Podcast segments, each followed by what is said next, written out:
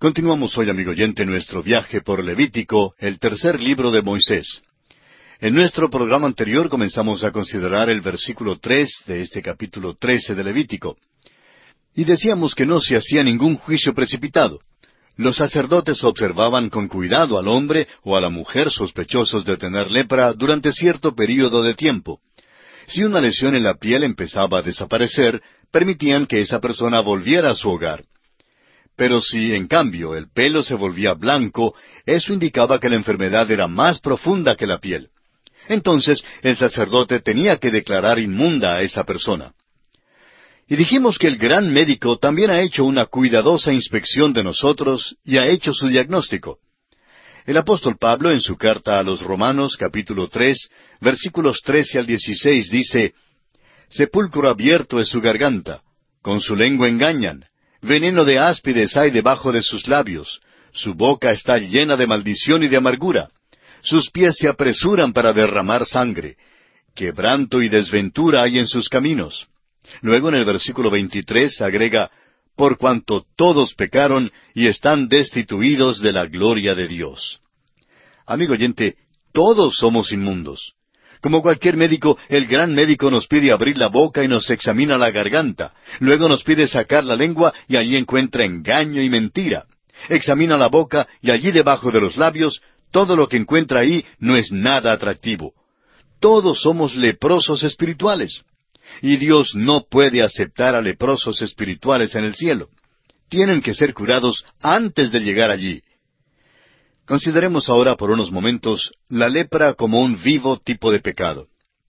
En primer lugar, la lepra está en la sangre. La heredamos. Y somos pecadores por naturaleza. En segundo lugar, la lepra se manifiesta en formas aborrecibles. Amigo oyente, permítanos decirle que el pecado es aborrecible en muchas maneras. En tercer lugar, la lepra es una enfermedad horrible. El doctor Kellogg escribió de entre todas las enfermedades, la lepra ha sido seleccionada por el Espíritu Santo para ser señalada como el supremo símbolo del pecado, visto por los ojos de Dios. En cuarto lugar, la lepra principia de una manera muy pequeña, un naciente, un escabro o tumor, una mancha, pero su fin es mortífero.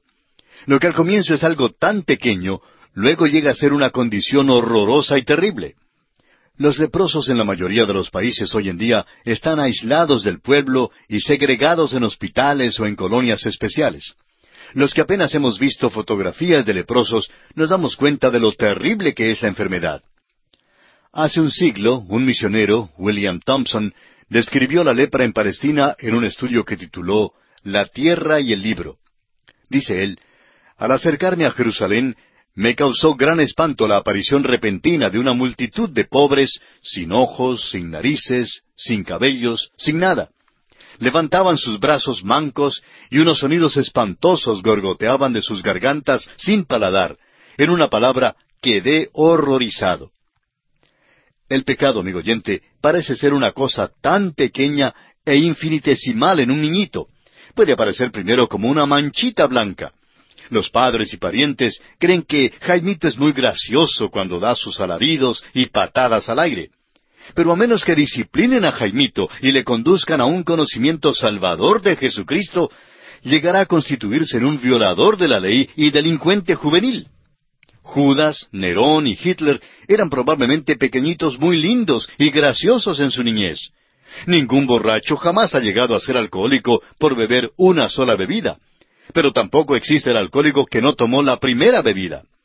Todos los pecados principian así, pequeños. En quinto lugar, la lepra no sólo progresa lentamente desde un principio muy pequeño, sino progresa irremediablemente. Desde un pequeño principio, avanza segura y progresivamente a una crisis trágica. El doctor Thompson, un experto sobre esta enfermedad, ha dicho, aparece gradualmente en diferentes partes del cuerpo. El pelo comienza a caerse de la cabeza y de las cejas, las uñas se aflojan y se caen, una tras otras las coyunturas de los dedos se encogen y lentamente se marchitan, las encías son absorbidas y los dientes desaparecen, la nariz, los ojos, la lengua, el paladar lentamente son consumidos, y al fin la pobre víctima cae en la tierra y desaparece. Hasta aquí el comentario del doctor Thompson. Dios dice que el pecado es como esto. El profeta Ezequiel en el capítulo 18 de su profecía, versículo 4, dice, He aquí que todas las almas son mías, como el alma del Padre, así el alma del Hijo es mía. El alma que pecare, esa morirá. Y Santiago en el capítulo uno de su carta, versículo quince, dice, Entonces la concupiscencia, después que ha concebido, da a luz el pecado, y el pecado, siendo consumado, da a luz la muerte. La lepra es una muerte viviente, y así trataban a los leprosos casi como si estuviesen muertos. El apóstol Pablo dice en su carta a los Romanos capítulo seis versículo veintitrés, La paga del pecado es muerte. Y en su carta a los Gálatas capítulo seis versículos siete y ocho Pablo dice, No os engañéis, Dios no puede ser burlado, pues todo lo que el hombre sembrare, eso también segará. Porque el que siembra para su carne, de la carne segará corrupción, mas el que siembra para el Espíritu, del Espíritu segará vida eterna. De la misma manera en que la lepra ataca al hombre en todo su cuerpo, así también el pecado destruye al hombre entero. Ambos son corrosivos en sus efectos y obran lenta pero seguramente hasta que por fin revientan en una manifestación destructiva que resulta en la muerte. Ningún hombre jamás ha resultado ser malo de la noche a la mañana. La lepra no mató a nadie en un solo día. No es como un ataque cardíaco. Pero el leproso, una vez confirmada la enfermedad, era tratado como un hombre muerto, pues la enfermedad era una muerte caminante. De igual manera, el pecador también está muerto aun mientras vive físicamente. El apóstol Pablo, escribiendo a los Efesios en el capítulo dos, versículos uno y dos, dice, Y Él os dio vida a vosotros cuando estabais muertos en vuestros delitos y pecados, en los cuales anduvisteis en otro tiempo, siguiendo la corriente de este mundo. Sin la intervención de Cristo, amigo oyente, el fin ineludible y terrible del pecado y de la lepra es la misma muerte. En sexto lugar, la lepra no produce ningún dolor agudo ni inaguantable como lo producen otras enfermedades. La lepra mantiene al hombre triste e intranquilo. Asimismo, el pecado produce una inquietud y tristeza en el hombre que es muy evidente aún en nuestra cultura. A los hombres les gusta ser entretenidos y que les hagan reír porque se sienten tristes. Las multitudes se congregan en los lugares de diversiones y en los cabarets y clubes nocturnos para divertirse. Mire usted esas caras tristes con sus miradas clavadas en el vacío. Observe los carros llenos de personas impacientes que no llegan a ninguna parte por más que viajen. Es lepra. Por fin, tanto la lepra como el pecado traen a la persona al punto de no tener ninguna sensibilidad. Y esto es exactamente lo que dijo Pablo en su carta a los Efesios, capítulo cuatro, versículo diecinueve los cuales, después que perdieron toda sensibilidad, se entregaron a la lascivia para cometer con avidez toda clase de impureza. Es decir, que caen en una condición de contentamiento que es muy triste. O como lo dice el mismo Pablo en su primera carta a Timoteo, capítulo cuatro, versículo dos, llegan a tener cauterizada la conciencia. En séptimo lugar, se cree que la lepra es hereditaria. Ahora, si lo es o no lo es, no lo sabemos, pero lo que sí sabemos es que el pecado ciertamente es hereditario. Permítanos citar aquí, amigo oyente, algo que creemos es muy importante. Donde la educación asume que la naturaleza moral del hombre es capaz de ser mejorada, el cristianismo asume que la naturaleza moral del hombre es corrupta, categóricamente mala donde se asuma en la educación que un agente humano exterior puede servir de instrumento en el mejoramiento moral del hombre, el cristianismo asume que el agente es Dios, y aun así que la naturaleza moral del hombre no se puede mejorar, sino que necesita ser cambiada por una nueva. Y en octavo lugar, por fin la lepra y el pecado separan al hombre de Dios. Parecía cruel que el leproso no solamente fuera excluido de la sociedad, sino también del santuario. Pero tenemos que recordar que Dios es santo y es el autor de la justicia y la limpieza. Por eso, la lepra es un símbolo apropiado del pecado que nos separa de Dios. El profeta Isaías en el capítulo 59 de su profecía, versículo 2, dice, Pero vuestras iniquidades han hecho división entre vosotros y vuestro Dios, y vuestros pecados han hecho ocultar de vosotros su rostro para no oír. En la Nueva Jerusalén, el pecador no perdonado y no lavado será excluido de la presencia de Dios, según lo leemos en Apocalipsis capítulo 21, versículo 27, donde dice, No entrará en ella ninguna cosa inmunda o que hace abominación y mentira, sino solamente los que están inscritos en el libro de la vida del Cordero. También en el capítulo 22 de Apocalipsis, versículo 15 leemos, Mas los perros estarán fuera, y los hechiceros, los fornicarios, los homicidas, los idólatras, y todo aquel que ama y hace mentira. Así la lepra permanece como un símbolo o tipo perfecto del pecado. Es pecado, por decirlo así, hecho visible en la carne. El sacerdote tenía que examinar al leproso y luego declararle inmundo. Asimismo, el gran médico mira a la humanidad y la declara inmunda. Hace esto, amigo oyente, para que podamos acudir a Él para nuestra purificación. Dios, por medio de Jesucristo, siempre está listo a tocar al leproso físico o espiritual y limpiarlo. Volviendo ahora al capítulo trece de Levítico, leamos el versículo cuatro. Y si en la piel de su cuerpo hubiere mancha blanca, pero que no pareciere más profunda que la piel, ni el pelo se hubiere vuelto blanco, entonces el sacerdote encerrará al llagado por siete días. Estamos dedicándole mucho tiempo al principio de este capítulo, porque es muy importante que veamos la analogía que hay aquí y que recibamos el gran mensaje espiritual que hay para nosotros hoy en día. No se habla mucho en cuanto al pecado en nuestros días y nuestro problema principal es precisamente el pecado. Ahora, en este versículo vemos que no había ninguna prisa en hacer un juicio o pronunciamiento. De igual manera, Dios es tardo para la ira en su relación con nosotros. Dios es muy paciente y concede toda oportunidad al pecador. En el capítulo 34 de Éxodo, versículos seis y siete dice, Jehová, Jehová, fuerte, misericordioso y piadoso, tardo para la ira y grande en misericordia y verdad, que guarda misericordia a millares, que perdona la iniquidad, la rebelión y el pecado, y que de ningún modo tendrá por inocente al malvado, que visita la iniquidad de los padres sobre los hijos y sobre los hijos de los hijos hasta la tercera y cuarta generación. Estos versículos se encuentran en el Antiguo Testamento. Ahora, ¿qué dice el Nuevo Testamento en cuanto a la paciencia de Dios? Bueno, el apóstol Pedro en su segunda carta, capítulo tres, versículo nueve, dice, El Señor no retarda su promesa, según algunos la tienen por tardanza, sino que es paciente para con nosotros, no queriendo que ninguno perezca, sino que todos procedan al arrepentimiento. El caso es que el sacerdote tenía que aislar al hombre por siete días. Al comienzo sospechaba o creía que tenía lepra, pero tenía que ser paciente con el enfermo. Asimismo, Dios ha aislado al mundo de la enfermedad del pecado.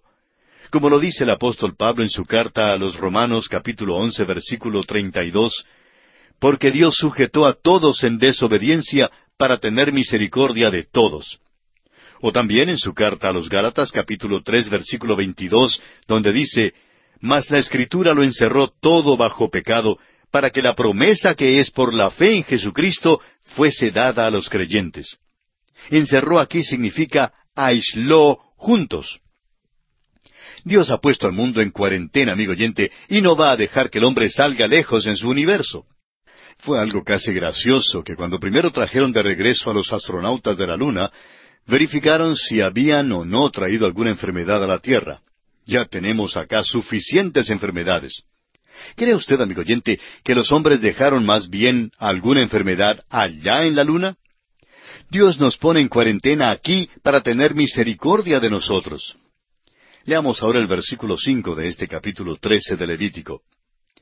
Y al séptimo día el sacerdote lo mirará, y si la llaga conserva el mismo aspecto, no habiéndose extendido en la piel, entonces el sacerdote le volverá a encerrar por otros siete días.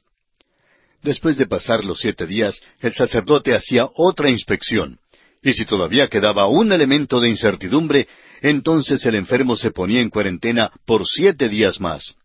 Como vemos, no había ningún juicio precipitado en todo esto. Y debemos aprender de esto que nunca debemos hacer juicios precipitados en cuanto a otros.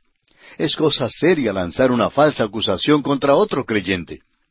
El apóstol Pablo le dijo al joven Timoteo en su primera carta, capítulo cinco, versículo diecinueve, Contra un anciano no admitas acusación sino con dos o tres testigos. También le advirtió que en los postreros días habría calumniadores. Un pastor dice que tiene por costumbre no dejar que alguien critique a un oficial de la iglesia a menos que el acusado esté presente para escuchar la acusación. Y pregunta él, ¿sabe cuántas acusaciones he oído durante los últimos veintiún años? Solamente una. Amigo oyente, debemos tener mucho cuidado en cuanto a esto. Pasemos ahora al versículo seis de este capítulo trece de Levítico. Y al séptimo día el sacerdote le reconocerá de nuevo, y si parece haberse oscurecido la llaga, y que no ha cundido en la piel, entonces el sacerdote lo declarará limpio. Era erupción, y lavará sus vestidos, y será limpio. Si la llaga no había cundido en la piel en catorce días, sino que había mejorado, era obvio que no era lepra lo que padecía, y el hombre se declaraba limpio. Esas palabras eran gratas a sus oídos, y estamos seguros que podría cantar un himno de júbilo. Ya no era necesario estar marginado de sus familiares y seres queridos, sino que era declarado limpio y así podía volver a su casa. Recuerde usted que el Señor tocó a los leprosos que acudieron a Él y los limpió. Más que eso, Él dice a los leprosos espirituales que depositan su fe en Él que sus pecados son perdonados. Amigo oyente, fue para demostrar esto que Jesús sanó a los enfermos sanó las enfermedades físicas para demostrar que Él es el Salvador que puede perdonar los pecados. Usted recordará que allá en el capítulo cinco del Evangelio según San Lucas, versículos diecisiete al veintiséis, se nos narra la curación del paralítico que fue descendido por el techo a causa de la multitud que había en la casa, y que los escribas y los fariseos se preguntaban, ¿quién puede perdonar pecados sino solo Dios? Por tanto, Jesús le dijo primero al paralítico que sus pecados le eran perdonados. Luego dijo, Pues para que sepáis que el Hijo del Hombre tiene potestad en la tierra para perdonar pecados, dijo al paralítico, A ti te digo, levántate, toma tu lecho y vete a tu casa. Es importante, amigo oyente, reconocer que Jesús tiene autoridad de hacer ambas cosas. Y aquí nos detenemos por esta oportunidad. Continuaremos nuestro estudio de este capítulo 13 de Levítico en nuestro próximo programa. Y para que esté mejor informado del contenido de este capítulo, le instamos a que lea los versículos siguientes, ya que de esa manera estará listo para estudiar junto a nosotros este importante libro del Antiguo Testamento.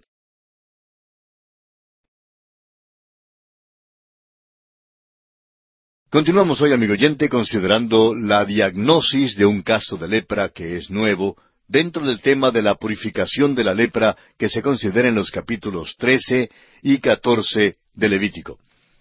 En nuestro programa anterior llegamos hasta el versículo 6, cuando el sacerdote reconocía una vez más a la persona con los síntomas de la lepra, y dijimos que si después de catorce días la llaga no había cundido en la piel, sino que había mejorado, es obvio entonces que no era lepra lo que padecía, y el hombre era declarado limpio. Esas palabras estamos seguros que serían gratas para sus oídos y con seguridad que hasta podría cantar un himno de júbilo. Ya no era necesario estar marginado de sus familiares y seres queridos, sino que era declarado limpio. Y así podía regresar a su casa.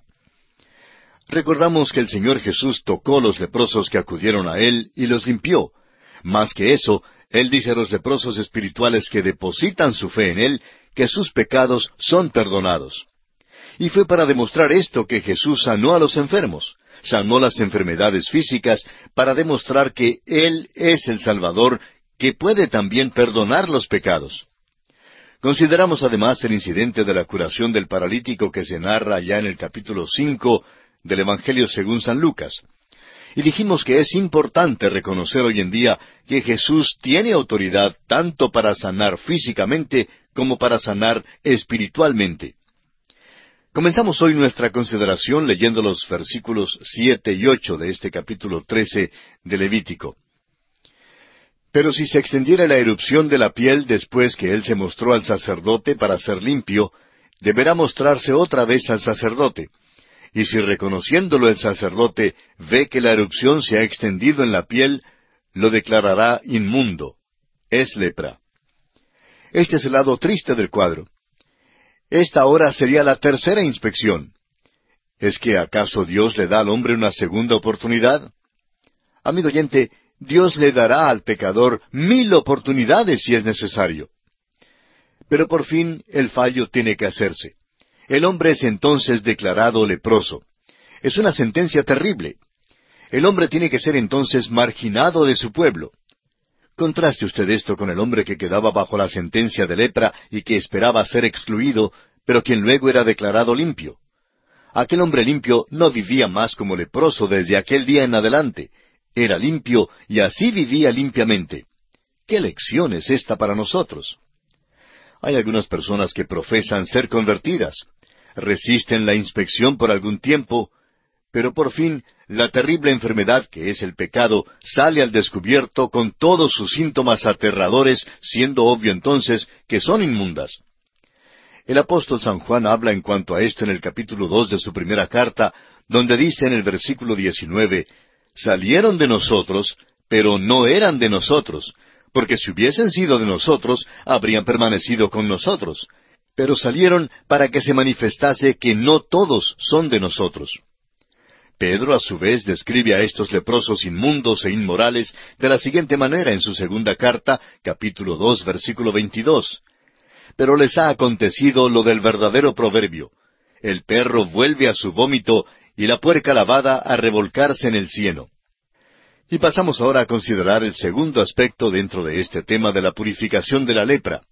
Este aspecto es la diagnosis de un caso viejo de lepra, o sea, un caso crónico de lepra. Leamos los versículos nueve hasta el once. Cuando hubiere llaga de lepra en el hombre, será traído al sacerdote, y éste lo mirará, y si apareciere tumor blanco en la piel, el cual haya mudado el color del pelo, y se descubre asimismo la carne viva, es lepra crónica en la piel de su cuerpo, y le declarará inmundo el sacerdote, y no le encerrará porque es inmundo. Lo que aparentemente se describe aquí es un caso viejo de lepra, o sea, un caso de lepra crónica. No había ninguna necesidad de aislar a este hombre para ser observado, porque no había duda que era definitivamente leproso. Este tipo de lepra es simbólica de los que han llegado a ser pecadores endurecidos. Es tan evidente que son pecadores que aun sus mejores amigos se lo dicen. Bajo esta clase caería entonces el mafioso, el asesino, el ladrón, el alcohólico y el adicto a la heroína. Todos estos están bajo la esclavitud de sus pecados y sólo un remedio sobrenatural les puede ayudar. El culto y altivo miembro de una iglesia que no ha experimentado la salvación no cree que tiene lepra y se ofende en gran manera cuando alguien le informa que es un pecador perdido. Ahora muchas veces es más fácil alcanzar al pecador endurecido porque tiende a ser más receptivo al mensaje del Evangelio ya que reconoce libremente que tiene lepra. No pensamos leer toda esta sección en cuanto a la lepra crónica, pero permítanos mencionar unos pocos versículos. Leamos los versículos doce al diecisiete de este capítulo trece de Levítico. Mas si brotare la lepra cundiendo por la piel, de modo que cubriere toda la piel del llagado, desde la cabeza hasta sus pies, hasta donde pueda ver el sacerdote, entonces éste le reconocerá. Y si la lepra hubiere cubierto todo su cuerpo, declarará limpio al llagado. Toda ella se ha vuelto blanca, y él es limpio. Mas el día que apareciere en él la carne viva, será inmundo. Y el sacerdote mirará la carne viva, y lo declarará inmundo. Es inmunda la carne viva, es lepra. Mas cuando la carne viva cambiare y se volviere blanca, entonces vendrá al sacerdote, y el sacerdote mirará. Y si la llaga se hubiere vuelto blanca, el sacerdote declarará limpio al que tenía la llaga, y será limpio. Esta sección muestra otro aspecto en los casos de la lepra crónica. Aunque todo el cuerpo estuviera cubierto, esto de por sí no significaba necesariamente que el caso fuera incurable. La declaración interesante aquí es que si la carne se ha vuelto blanca, el enfermo es declarado limpio. Esto parece indicar claramente que ningún pecador es incurable. Es probable que Isaías quisiera decir esto en el capítulo uno de su profecía, versículo cinco, cuando dijo ¿Por qué querréis ser castigados aún? ¿Todavía os rebelaréis? Toda cabeza está enferma y todo corazón doliente. Notemos también que después de este diagnóstico espiritual, Isaías incluye en el versículo 18 esta invitación del gran médico. Venid luego, dice Jehová, y estemos a cuenta. Si vuestros pecados fueren como la grana, como la nieve serán emblanquecidos. Si fueren rojos como el carmesí, vendrán a ser como blanca lana. Note usted que la verdadera marca y síntoma de la lepra es la carne viva. La Biblia tiene mucho que decir en cuanto a la carne, aun en la carne como es manifestada en el creyente. Vamos a leer algunos versículos en relación con la carne. En el libro de Génesis capítulo seis versículo doce leemos, Porque toda carne había corrompido su camino sobre la tierra. El Señor Jesucristo dice en Juan seis sesenta y tres, La carne para nada aprovecha. También el apóstol Pablo hace varias referencias a esto. En su carta a los Romanos, capítulo siete, versículo dieciocho, dice, Y yo sé que en mí, esto es, en mi carne, no mora el bien. Y en su primera carta a los Corintios, capítulo uno, versículo veintinueve, el mismo apóstol Pablo dice, a fin de que nadie se jacte en su presencia. Y en el capítulo quince de la misma carta, versículo cincuenta, agrega, la carne y la sangre no pueden heredar el reino de Dios. Luego en su carta a los Efesios capítulo dos versículo tres dice, haciendo la voluntad de la carne y de los pensamientos, y éramos por naturaleza hijos de ira, lo mismo que los demás. Luego en Filipenses capítulo tres versículo tres dice, porque nosotros somos la circuncisión, los que en espíritu servimos a Dios y nos gloriamos en Cristo Jesús, no teniendo confianza en la carne. De igual manera, Judas, en el versículo 23 de su carta, dice, A otros salvad, arrebatándolos del fuego, y de otros tened misericordia con temor, aborreciendo aún la ropa contaminada por su carne. Al leer estos pasajes es fácil ver que la carne viva es la naturaleza vieja que ha sido juzgada en la cruz. Cuando se manifiesta en el creyente, Dios tiene que juzgarla. La carne nunca puede agradar a Dios. Solo lo que es producido por el Espíritu Santo en la vida del creyente es aceptable a Dios. Y pasamos ahora a considerar la diagnosis de la lepra de una llaga o quemadura. Los versículos 18 al 23 dan los detalles de la inspección de un forúnculo o de una llaga bajo sospecha de ser leprosa. En realidad, toda herida o llaga tenía que ser examinada por el sacerdote porque siempre había la posibilidad que estuviese infectada con los principios de la lepra. Es como en nuestros días en que existe la posibilidad de que una pequeña llaga pueda llegar a ser cancerosa. Sería pues el mismo procedimiento que se aplicaba para un nuevo caso de lepra. Si el pelo se volvía blanco en el forúnculo o en la llaga, y si la llaga penetraba bajo la piel, esto indicaba que la enfermedad se había arraigado profundamente.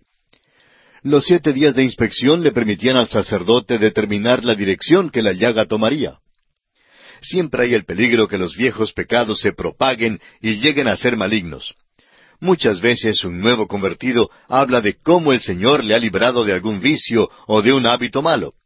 Sin embargo, algunos años más tarde, aquella misma llaga sale de nuevo. Sí, amigo oyente, esto realmente sucede y muy a menudo. Es posible que la persona que ha pasado por tal experiencia no haya sido realmente salvada durante todo este tiempo. O quizá pudiera ser una persona que ha sido realmente salva, pero para quien la vieja carne ha reaparecido. Debe hacerse primero una inspección cuidadosa y no debe haber ningún juicio precipitado. Hace ya muchos años, cierto hombre que era un borracho aceptó a Cristo como su Salvador personal. Luego, un buen día enfermó y su pastor le fue a visitar. El pastor descubrió que realmente no estaba enfermo en lo mínimo. Hasta su casa arrojaba un olor fuerte de alcohol. El hombre comenzó a llorar y le dijo a su pastor que se había apartado de los caminos de Dios y había vuelto a su vida anterior. Ahora a veces tenemos ganas de darle una paliza a alguien que actúa como este hombre. Pero eso no serviría de nada, amigo oyente. Lo necesario es hacer una inspección y diagnosticar la lepra. Pero también tenemos que decirle a aquel hombre que su lepra puede ser curada, que tiene un Salvador. Lo que menos debemos hacer es pararnos ante Él para condenarle y reprenderle, solo para luego salir de su presencia tan pronto como nos sea posible. Este hombre necesita saber que tiene un Salvador que está dispuesto a perdonarle. El Salvador, amigo oyente, sana toda la lepra que pueda salir o brotar. Los versículos 24 al 28 de este capítulo 13 de Levítico describen cierto tipo de lepra que es causada por una quemadura. Sin embargo, esta quemadura de por sí no era suficiente para la identificación definida. Podría ser una quemadura producida por alguna cosa caliente, o también podría significar la elevada temperatura de una infección afiebrada. En todo caso, había el peligro de que la lepra se desarrollara en estas heridas producidas por quemaduras. Esto parece confirmar la escritura que nos enseña que la carne debe ser vigilada cuidadosamente porque la lepra puede brotar de una manera realmente alarmante. El apóstol Pablo nos dice en su carta a los Gálatas capítulo dos versículo veinte Con Cristo estoy juntamente crucificado, y ya no vivo yo, mas vive Cristo en mí. Y lo que ahora vivo en la carne, lo vivo en la fe del Hijo de Dios, el cual me amó y se entregó a sí mismo por mí. También en su carta a los Romanos capítulo seis versículo diecinueve dice, Hablo como humano por vuestra humana debilidad, que así como para iniquidad presentasteis vuestros miembros para servir a la inmundicia y a la iniquidad, así ahora para santificación presentad vuestros miembros para servir a la justicia.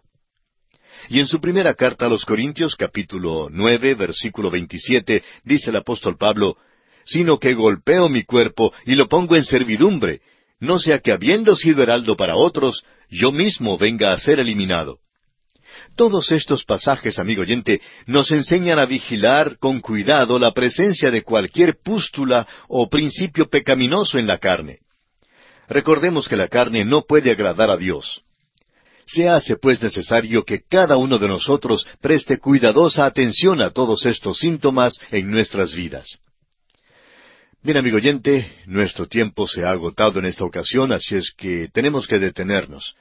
En nuestro próximo programa concluiremos nuestro estudio de este capítulo 13 de Levítico, considerando la diagnosis de la lepra localizada en la cabeza o en la barba y el aspecto final, o sea, los vestidos de los leprosos.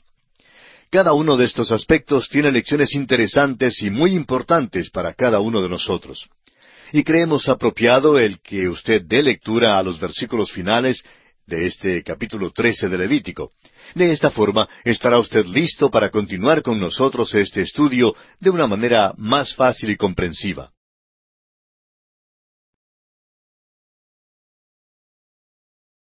Continuamos hoy, amigo oyente, estudiando el capítulo 13 de Levítico y vamos a comenzar leyendo los versículos 29 y 30 que nos dan la diagnosis de la lepra localizada en la cabeza o en la barba. Los versículos 29 y 30 dicen así, Y al hombre o mujer que le saliere llaga en la cabeza o en la barba, el sacerdote mirará la llaga, y si pareciere ser más profunda que la piel, y el pelo de ella fuere amarillento y delgado, entonces el sacerdote le declarará inmundo, estiña, es lepra de la cabeza o de la barba. La lepra podía brotar en los lugares más improbables. Si estaba escondida en el pelo de la cabeza o de la barba, podía ocurrir que no se descubriera por mucho tiempo. Tenía que hacerse una observación especial de la lepra que afectara a estas partes del cuerpo. Sin embargo, se empleó las mismas técnicas que se utilizó para determinar la presencia de la lepra en cualquier otra parte del cuerpo. Aquí también un pelo amarillento indicaba que la infección era más profunda que la piel y que se trataba de la lepra. Sabemos que a veces el pecado se introduce en los lugares principales de la iglesia, ya sea en una reunión de los maestros de la escuela dominical o en una reunión de la directiva.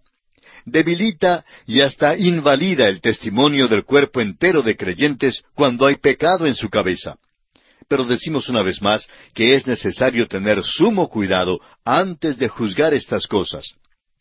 Ahora, aún en este pasaje, notemos que los próximos versículos enseñan que es posible que no se trate de un caso de lepra. Aquí otra vez es necesario que pase algún tiempo antes de que se haga cualquier juicio, y por eso el enfermo es puesto en cuarentena por siete días y luego en otro período de siete días si es necesario.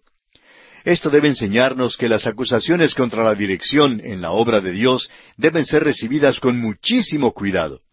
Debe hacerse una investigación cuidadosa antes de hacer alguna decisión en cuanto a un caso como este. El sacerdote tenía suficiente oportunidad para observar las lesiones. Si más adelante avanzaba la lesión, el sacerdote todavía tenía que declarar inmunda a la persona. En cambio, si el pelo negro empezara a crecer en la lesión, entonces el sacerdote debía pronunciar limpio al hombre. Los versículos 38 y 39 señalan que una peca o empeine no es lepra. Y luego los próximos versículos indican que la calvicie de por sí no es lepra, pero que la lepra puede aparecer en una mancha calva. Y pasamos ahora a considerar el último aspecto en este estudio del capítulo 13 de Levítico, que es los vestidos de los leprosos. Leamos los versículos 45 y 46. Y el leproso en quien hubiere llaga llevará vestidos rasgados y su cabeza descubierta, y embosado pregonará, Inmundo, inmundo. Todo el tiempo que la llaga estuviere en él será inmundo, estará impuro y habitará solo, fuera del campamento será su morada. Los vestidos de un leproso tenían que ser rasgados o rotos de la misma manera en que lo eran en el caso de un muerto. Es que al leproso lo consideraban como un hombre muerto. Tenía que cubrir su labio superior y pregonar Inmundo, inmundo, mientras andaba. La condición del leproso se revela en su estado tan terrible, pues podía transmitir la enfermedad por medio del contacto. El pecador, amigo oyente, propaga su pecado donde quiera que vaya. Su enfermedad es contagiosa y por eso infecta a otros. Un padre tiene el derecho de vivir su vida como bien le parezca, pero no tiene ningún derecho de llevar consigo al infierno a su precioso hijo. Pero la triste realidad es que muchos padres hacen exactamente eso. El leproso contaminaba todo lo que había a su alrededor, y eso es lo que este pasaje nos enseña. Aún los mismos vestidos podían propagar la infección. De igual manera, todo lo que el pecado toca queda contaminado. Muchos pecadores pretenden consolarse diciendo que gozarán en el infierno porque tendrán muchos compañeros. Pero note usted que el leproso estaba siempre solo. Siempre era aislado de los demás. Para concluir este capítulo 13, hay un pasaje extenso en cuanto al tratamiento de los vestidos. La calidad de la vestidura no importaba. Los mejores vestidos podían estar tan infectados como los más baratos. Y hay una gran lección para nosotros en este pasaje. La justicia del hombre es como trapos de inmundicia a la vista de Dios. Todo lo que un pecador haga o toque queda contaminado por su pecado. Aun los vestidos de aquellos con las infecciones más pequeñas tenían que ser lavados. Este pasaje nos muestra una percepción asombrosa sobre la manera en que se propaga la infección.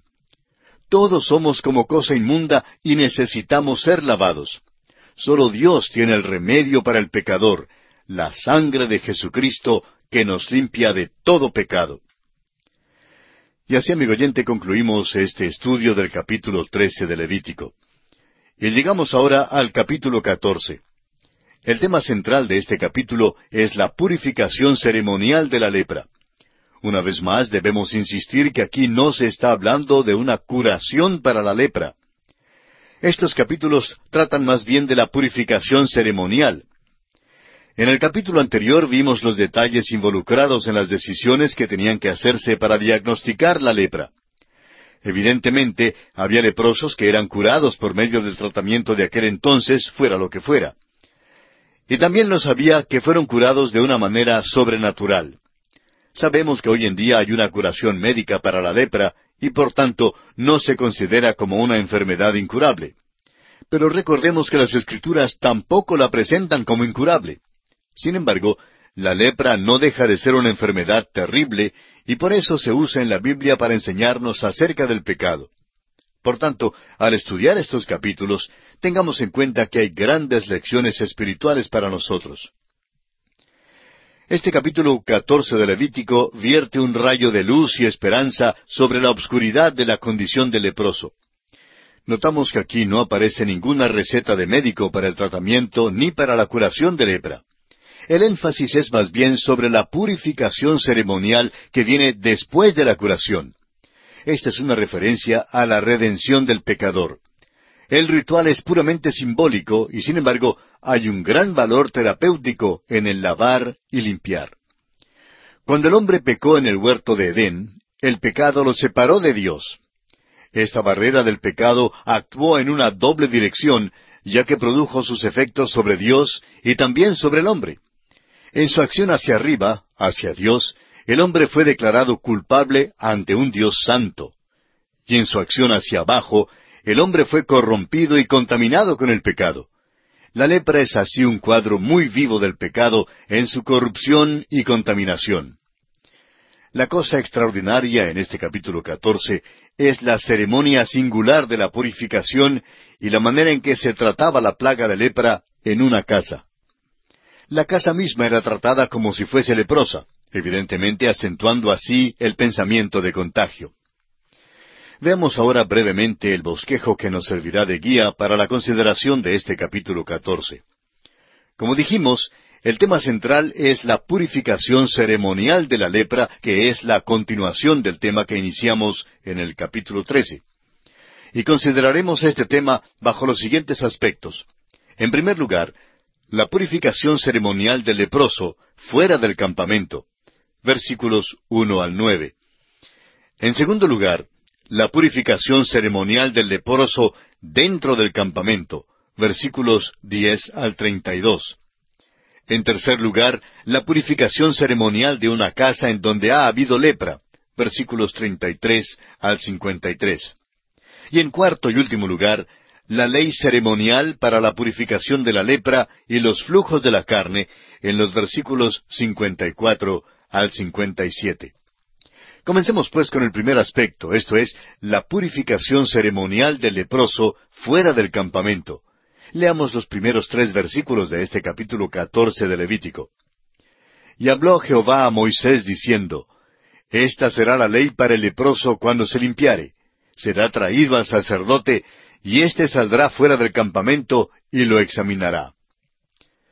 Notemos que el sacerdote no sale para curar al leproso, sino para ver si el leproso ya está curado.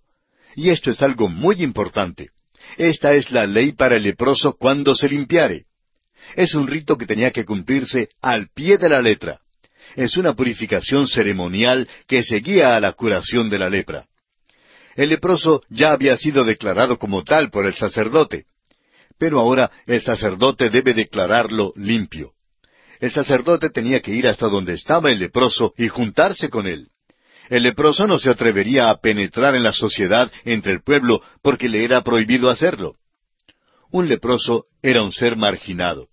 Por eso el sacerdote tenía que ir hasta donde él estaba.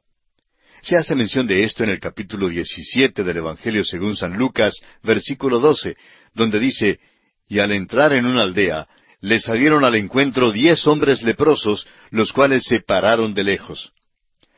Hay una analogía maravillosa aquí entre la posición y el ministerio del sacerdote en Israel y la persona y la obra de Jesucristo, nuestro gran sumo sacerdote y médico. Él vino desde la gloria del cielo a esta tierra, donde el hombre sufría la lepra del pecado. Amigo oyente, nunca podremos ir al cielo siendo leprosos.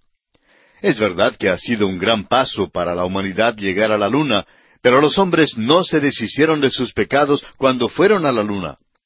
No porque fue necesario que el Señor Jesús viniera a esta tierra desde la gloria del cielo. Hay un himno que lo declara con exactitud diciendo, Glorias magníficas Él dejó para buscarme a mí. Solo su incomparable amor le hizo venir aquí. Esa es su historia. A través de toda la Biblia hay mucho énfasis sobre el hecho de que Dios mismo inició nuestra redención del pecado, dando a su Hijo Jesucristo para que todo aquel que cree en Él sea purificado de toda mancha del pecado. El segundo capítulo de la carta a los Hebreos habla en cuanto a esto y quisiéramos citar ciertos versículos sobre este tema en particular. Leamos los versículos nueve y diez y luego del catorce al diecisiete del segundo capítulo de la carta a los Hebreos. Pero vemos a aquel que fue hecho un poco menor que los ángeles, a Jesús, coronado de gloria y de honra, a causa del padecimiento de la muerte, para que por la gracia de Dios gustase la muerte por todos, porque convenía a aquel por cuya causa son todas las cosas, y por quien todas las cosas subsisten, que habiendo de llevar muchos hijos a la gloria, perfeccionase por aflicciones al autor de la salvación de ellos. Luego, pasando a los versículos catorce al diecisiete de este mismo capítulo dos de Hebreos, leemos Así que, por cuanto los hijos participaron de carne y sangre, él también participó de lo mismo, para destruir por medio de la muerte al que tenía el imperio de la muerte, esto es, al diablo, y librar a todos los que por el temor de la muerte estaban durante toda la vida sujetos a servidumbre. Porque ciertamente no socorrió a los ángeles, sino que socorrió a la descendencia de Abraham, por lo cual debía ser en todo semejante a sus hermanos, para venir a ser misericordioso y fiel sumo sacerdote en lo que a Dios se refiere, para expiar los pecados del pueblo. Vemos pues que Jesús vino a esta tierra desde la gloria del cielo, y el sacerdote tenía que venir a donde estaba el leproso. También el apóstol Pablo en su carta a los Gálatas capítulo cuatro versículos cuatro y cinco declara, Pero cuando vino el cumplimiento del tiempo, Dios envió a su Hijo, nacido de mujer y nacido bajo la ley, para que redimiese a los que estaban bajo la ley, a fin de que recibiésemos la adopción de hijos. Debemos hacer mayor énfasis sobre el hecho de que Jesucristo todavía va hasta lo último para sanar al pecador de su plaga de pecado. En Apocalipsis 3:20 leemos, He aquí yo estoy a la puerta y llamo. Si alguno oye mi voz y abre la puerta, entraré a él y cenaré con él y él conmigo. Dios ha declarado que el corazón del hombre es vil y por tanto Dios es el único que puede declarar limpio a un hombre. Solo Dios, amigo oyente, puede limpiarnos. El apóstol Juan en su primera carta capítulo uno versículo siete lo confirma diciendo, Y la sangre de Jesucristo su Hijo nos limpia de todo pecado. Ahora note usted lo que hacía el sacerdote cuando acudía donde estaba el leproso. Leamos desde la última parte del versículo tres hasta el versículo siete de este capítulo catorce de Levítico. Y si ve que está sana la plaga de la lepra del leproso, el sacerdote mandará luego que se tomen para el que se purifica dos avecillas vivas, limpias, y madera de cedro, grana e hisopo. Y mandará el sacerdote matar una avecilla en un vaso de barro sobre aguas corrientes, Después tomará la avecilla viva, el cedro, la grana y el hisopo, y los mojará con la avecilla viva en la sangre de la avecilla muerta sobre las aguas corrientes, y rociará siete veces sobre el que se purifica de la lepra, y le declarará limpio, y soltará la avecilla viva en el campo. ¿No le dijimos que esta sería una ceremonia rara?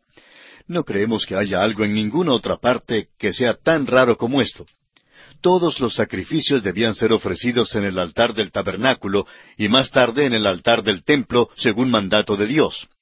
Pero esta era una excepción. El leproso era excluido del tabernáculo y por tanto se hacía necesario que el sacerdote fuera hasta donde él estaba, conforme leímos en el versículo tres de este mismo capítulo catorce, donde dice que el sacerdote saldrá fuera del campamento y lo examinará. El altar de bronce para los sacrificios nos habla de la cruz de Cristo. Pero esa cruz tuvo que estar aquí en la tierra. Jesucristo, el Hijo del Dios viviente, tuvo que venir a este mundo para juntarse con nosotros los leprosos espirituales. Amigo oyente, nosotros estábamos excluidos de la presencia de Dios. Éramos extranjeros y alejados, sin esperanza y sin Dios en el mundo. Y así Él tuvo que venir aquí para conocer nuestras necesidades y limpiarnos de nuestra lepra espiritual. Bien, amigo oyente, nuestro tiempo se ha agotado por esta ocasión, así es que tenemos que detenernos aquí. Continuaremos nuestro estudio de este capítulo catorce de Levítico en nuestro próximo programa. Y veremos el significado de algunas de las cosas mencionadas en este pasaje que acabamos de leer y que forman parte de la purificación ceremonial del leproso fuera del campamento. Le invitamos a leer los versículos siguientes de este capítulo catorce de Levítico para estar al tanto de lo que estudiaremos en nuestro siguiente programa.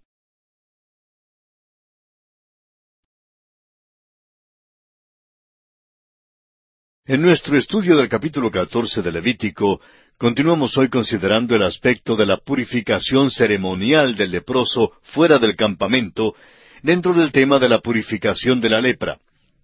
En nuestro programa anterior leímos los versículos cuatro al siete de este capítulo catorce, que nos decían lo que hacía el sacerdote cuando acudía donde estaba el leproso.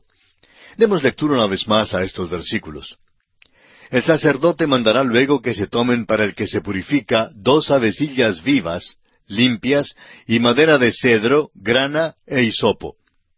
Y mandará el sacerdote matar una avecilla en un vaso de barro sobre aguas corrientes.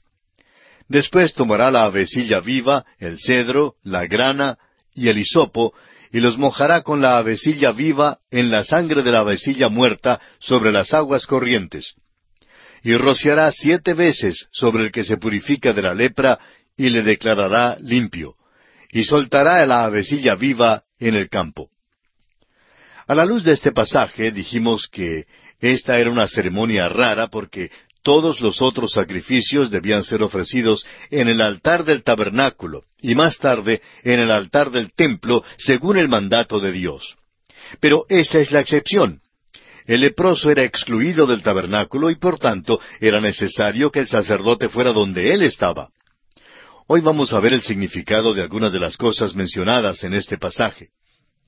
El versículo tres decía, saldrá fuera del campamento. El altar de bronce para los sacrificios nos habla de la cruz de Cristo. Pero aquella cruz tenía que estar acá en la tierra. Jesucristo tuvo que venir acá para juntarse con nosotros. Amigo oyente, estábamos excluidos de Dios, éramos extranjeros y alejados, sin esperanza y sin Dios en el mundo. Por eso, Él tuvo que venir aquí. El versículo cuatro dice que el sacerdote mandará luego que se tomen para el que se purifica dos avecillas vivas, limpias y madera de cedro, grana e hisopo. Para este sacrificio se usaron dos aves vivas y limpias. Sin duda eran palomas o tórtolas. Mientras que una era sacrificada para representar la muerte de Cristo, la otra vivía para simbolizar la resurrección de Cristo. Estas son las dos facetas del mismo Evangelio. El apóstol Pablo dice en su primera carta a los Corintios capítulo quince versículos tres y cuatro, Porque primeramente os he enseñado lo que asimismo recibí, que Cristo murió por nuestros pecados conforme a las Escrituras, y que fue sepultado, y que resucitó al tercer día conforme a las Escrituras. Dos aves, la muerte y la resurrección. Ahora, según el versículo cuatro, usaron entonces también la madera de cedro. Ahora esta madera, creemos nosotros, es un símbolo de la perfecta humanidad de Cristo. La madera de cedro era incorruptible servía un propósito práctico, como manilla del cepillo que tenía un hisopo atado con un anillo de color escarlata, o sea, de grana, que evidentemente era de lana. La lana mencionada aquí, creemos nosotros, era señal de fe en la sangre. Nos recuerda que Raab fue instruida a atar un cordón de grana a su ventana como evidencia de su fe, y que esto significó su propia salvación cuando la ciudad de Jericó fue destruida. Luego el versículo cuatro menciona al final el hisopo, que es una especie de mata que crece entre las rocas en lugares húmedos. Esto representa la fe del individuo, significa su apropiación y aplicación de la redención de Cristo. Lo que ocurre es que uno simplemente puede hacer una señal afirmativa con la cabeza y decir que cree que Jesús murió y resucitó. Pero esa no es la fe salvadora. La pregunta, amigo oyente, es si usted ha apropiado esta salvación para usted mismo. ¿Ha puesto usted de veras toda su confianza en Él? Leamos ahora el versículo cinco de este capítulo catorce de Levítico. Y mandará el sacerdote matar una vecilla en un vaso de barro sobre aguas corrientes. En este versículo cinco se menciona el vaso de barro. Y este vaso de barro nos habla de la humanidad de Cristo, quien compartió nuestra carne y nuestra humanidad. Pablo se describe a sí mismo como un vaso de barro en su segunda carta a los Corintios, capítulo cuatro, versículo siete, donde dice Pero tenemos este tesoro en vasos de barro, para que la excelencia del poder sea de Dios y no de nosotros. El vaso de barro es este cuerpo que tenemos. El énfasis aquí es sobre la debilidad y la enfermedad de la humanidad. El escritor a los Hebreos dice en el capítulo cuatro de su carta, versículo quince, porque no tenemos un sumo sacerdote que no pueda compadecerse de nuestras debilidades, sino uno que fue tentado en todo según nuestra semejanza, pero sin pecado. Ahora las aguas corrientes significan que esta es agua viva. Esa agua era tomada de una corriente o vertiente y habla tanto de la palabra de Dios como del Espíritu de Dios. Este es un rito extraño pero hermoso. Una de las aves se mata en el vaso de barro en el cual había agua viva. Y esto representa la muerte de Cristo, quien se ofreció mediante el Espíritu Eterno. El escritor a los Hebreos en el capítulo nueve de su carta, versículo catorce dice, cuánto más la sangre de Cristo, el cual mediante el Espíritu Eterno se ofreció a sí mismo sin mancha a Dios, limpiará vuestras conciencias de obras muertas para que sirváis al Dios vivo. Era esencial tener las dos aves para poder cumplir el significado simbólico de la resurrección. El ave viva era mojada en la sangre del ave muerta para identificarla con el ave que había sido muerta. Luego, el ave viva era dejada en libertad y se iba volando. Cristo, amigo oyente, fue entregado por nuestras transgresiones y resucitado para nuestra justificación, para darnos así la libertad para estar firmes en Cristo. El apóstol Pablo en su carta a los Gálatas capítulo cinco versículo uno dice Estad pues firmes en la libertad con que Cristo nos hizo libres, y no estéis otra vez sujetos al yugo de esclavitud. Esto quiere decir que los que están en Cristo no deben someterse de nuevo a la religión, ni a los reglamentos, ni al ritual, ni a la ley. Cristo tomó nuestro lugar y murió nuestra muerte, pagó nuestra pena, fue resucitado por nosotros. Ahora, si Él murió por nosotros aquí, entonces nosotros hemos muerto en Él. Esto es lo que dice Pablo en su segunda carta a los Corintios, capítulo cinco, versículos catorce y quince, cuando expresa porque el amor de Cristo nos constriñe pensando esto, que si uno murió por todos, luego todos murieron. Y por todos murió, para que los que viven ya no vivan para sí, sino para aquel que murió y resucitó por ellos. Ahora también por su resurrección y ascensión nosotros hemos resucitado en Él y estamos en Él allá, a la diestra de Dios. Amigo oyente, el verdadero creyente es tan libre como las aves de los cielos y es libertado de la religión, del ritual y de la ley. El creyente ahora es el esclavo por amor del Señor Jesucristo. Está sujeto a la voluntad y al camino de Cristo. El mismo Señor Jesucristo dijo en Juan 14, 15, Si me amáis, guardad mis mandamientos. Ahora en el versículo siete de este capítulo catorce de Levítico se nos dice, Y rociará siete veces sobre el que se purifica de la lepra, y le declarará limpio. Siete es el número de plenitud y finalidad. Esto contestaba para siempre a la pregunta en cuanto a si el leproso quedaba realmente limpio o no. Amigo oyente, hay solamente dos clases de personas en este mundo. Hay leprosos y hay leprosos que han sido limpiados. O sea que hay pecadores perdidos y hay pecadores que han sido salvados. El hisopo denota la fe del pecador que lo impulsa a la aplicación personal de la sangre de Cristo. El salmista en el Salmo 51.7 dice, Purifícame con hisopo y seré limpio, lávame y seré más blanco que la nieve. Lo importante es la aplicación de la muerte de Cristo y la sangre de Cristo al pecado en nuestras vidas. El apóstol Juan en su primera carta, capítulo uno, versículo siete, dice, Pero si andamos en luz, como Él está en luz, tenemos comunión unos con otros, y la sangre de Jesucristo su Hijo nos limpia de todo pecado. Según el versículo cinco, al matar una de las avecillas sobre aguas corrientes, el agua viva y la sangre se juntaban en esta ceremonia. En el Nuevo Testamento, en el Evangelio según San Juan, capítulo 19, versículos 34 y 35, el apóstol Juan anota cuidadosamente para nosotros que cuando Cristo murió y el soldado abrió su costado con una lanza, salió sangre y agua. El mismo apóstol Juan repite luego en su primera epístola, capítulo cinco, versículo seis, el hecho de que Jesús vino mediante agua y sangre. Los gnósticos, en el tiempo de Juan, enseñaban que Jesús no era Dios, que Dios vino sobre él en el bautismo, el agua, y que se apartó de él en la cruz, la sangre. Juan insiste en que Jesucristo era Dios desde el principio, aun antes de que fuese hecho carne, y que aún era Dios en la cruz cuando derramó su preciosa sangre. El apóstol Juan dice en su primera carta, capítulo cinco, versículo ocho, y tres son los que dan testimonio en la tierra, el espíritu, el agua y la sangre, y estos tres concuerdan. Así pues, todas estas ceremonias y las ofrendas para el leproso confirmaron esto e ilustraron esta gran verdad.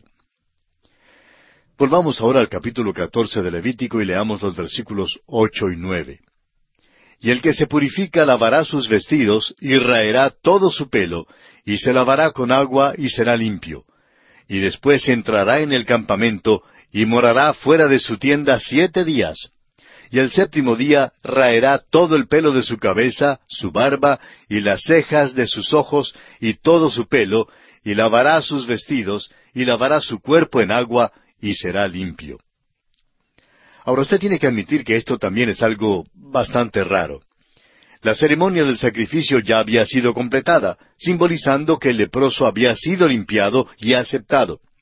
Pero ahora, antes de que se reintegre en la sociedad, la necesidad de este ritual adicional demuestra que su vieja vida ha terminado para él y que ahora toda una nueva vida le queda por delante. Los vestidos representan los hábitos de la vida. El raer de todo el pelo de su cuerpo acentúa el cambio radical y revolucionario que tiene lugar en su vida. Amigo oyente, cuando un creyente llega a Cristo, tiene que haber un cambio. El apartarse de la carne es esencial para un caminar que le agrade al Señor mientras estemos en este mundo. El Señor Jesús dijo en Mateo siete dieciséis, Por sus frutos los conoceréis. Y esta todavía es la probeta para los suyos.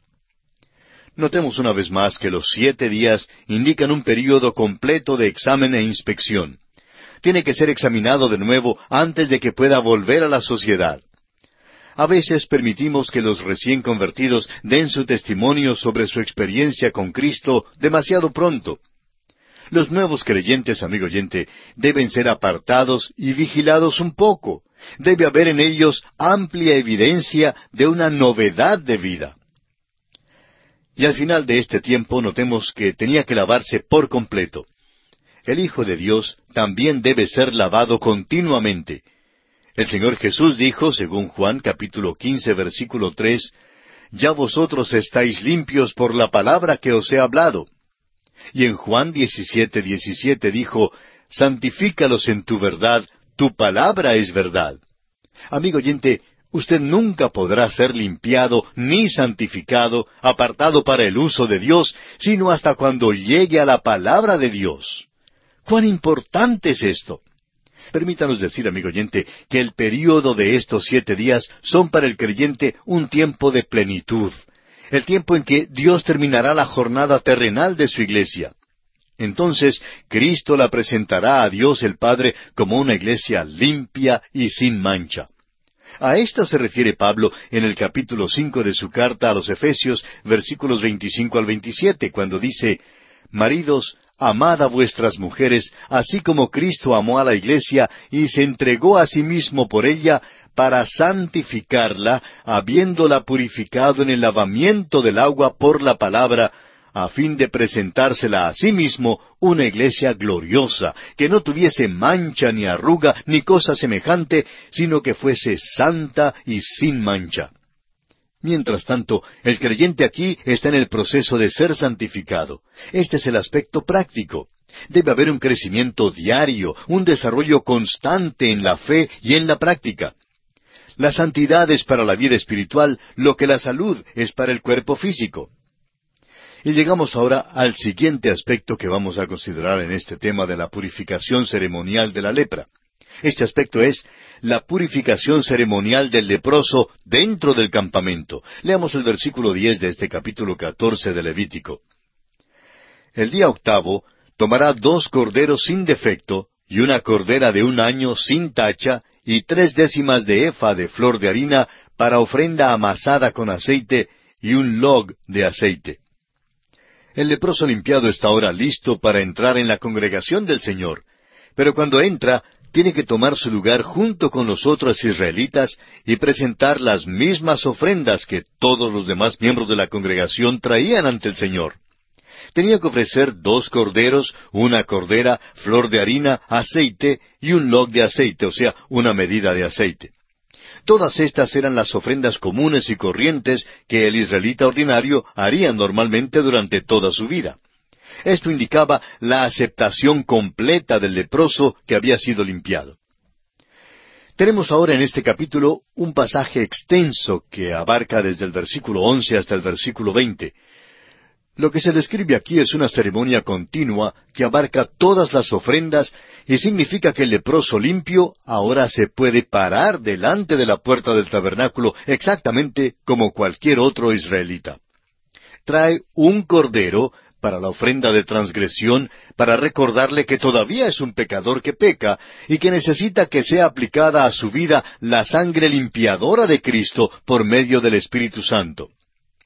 El segundo cordero es para la ofrenda por el pecado, porque el leproso limpiado todavía tiene la naturaleza pecaminosa. La cordera que trae es para el holocausto, para manifestar la persona de Cristo como Dios lo ve. La flor de harina amasada con aceite habla de la ofrenda de alimento que manifiesta la hermosura de la humanidad de Cristo. La sangre puesta sobre el lóbulo de la oreja derecha indica que ahora puede escuchar la voz del Hijo de Dios diciéndole, Tu fe te ha salvado. La sangre puesta sobre el pulgar de su mano derecha indica que ahora puede servir a Dios con manos limpias. La sangre puesta sobre el pulgar de su pie derecho indica que el leproso limpiado ahora puede caminar en la senda de Dios. El aceite vertido sobre su cabeza indica que ahora es totalmente dedicado a Dios. Todas estas ofrendas hablan de Cristo, pues es sólo por medio de Él que el leproso limpiado es aceptable ante Dios. No hay nada especial en cuanto a una persona por el solo hecho de ser un leproso que ha sido limpiado. Demasiadas veces vemos a cristianos que creen que por una u otra razón son diferentes y especiales. Se apartan de los demás y se creen mejores que los otros. Amigo oyente, todos tenemos que venir exactamente como vienen todos los demás. Cada uno solo puede ser aceptable ante Dios única y exclusivamente por medio de los méritos de Cristo. Cada uno tiene que ser lavado por medio de la preciosa sangre de Jesucristo. Usted recordará que el apóstol Pedro le dijo al Señor Jesús en el aposento alto que el Señor no le lavaría los pies jamás, a lo cual nuestro Señor Jesucristo contestó en Juan 13:8, Si no te lavare, no tendrás parte conmigo. Hay aquí una gran lección para usted, amigo oyente, y para mí también. Sí, es verdad que el leproso era reintegrado a la comunidad, ya que había sido limpiado de su lepra. Sin embargo, tenía que pararse junto con todos los demás de la congregación ante Dios. Todavía se paraba allí como pecador que necesitaba la purificación continua ante Dios. Los versículos 21 hasta el 32, que no leeremos, explican la ofrenda que podía traer si se trataba de un pobre. Ahora, sería lógico pensar que una persona que había sido leprosa no tendría medios como para un ritual primoroso. Y una vez más, vemos que la provisión de Dios para los pobres es maravillosa. Nadie es excluido por causa de su pobreza. Las tórtolas o palomas bien podían servir de sustituto para la ofrenda. Y aquí nos detenemos, amigo oyente, por esta oportunidad. Continuaremos en nuestro próximo programa. Y como es nuestra costumbre, le sugerimos leer los siguientes versículos de este capítulo 14 de Levítico, lo que le permitirá estar informado en cuanto a su contenido y obtener el mayor provecho posible cuando reiniciemos el estudio de este libro en nuestro próximo programa.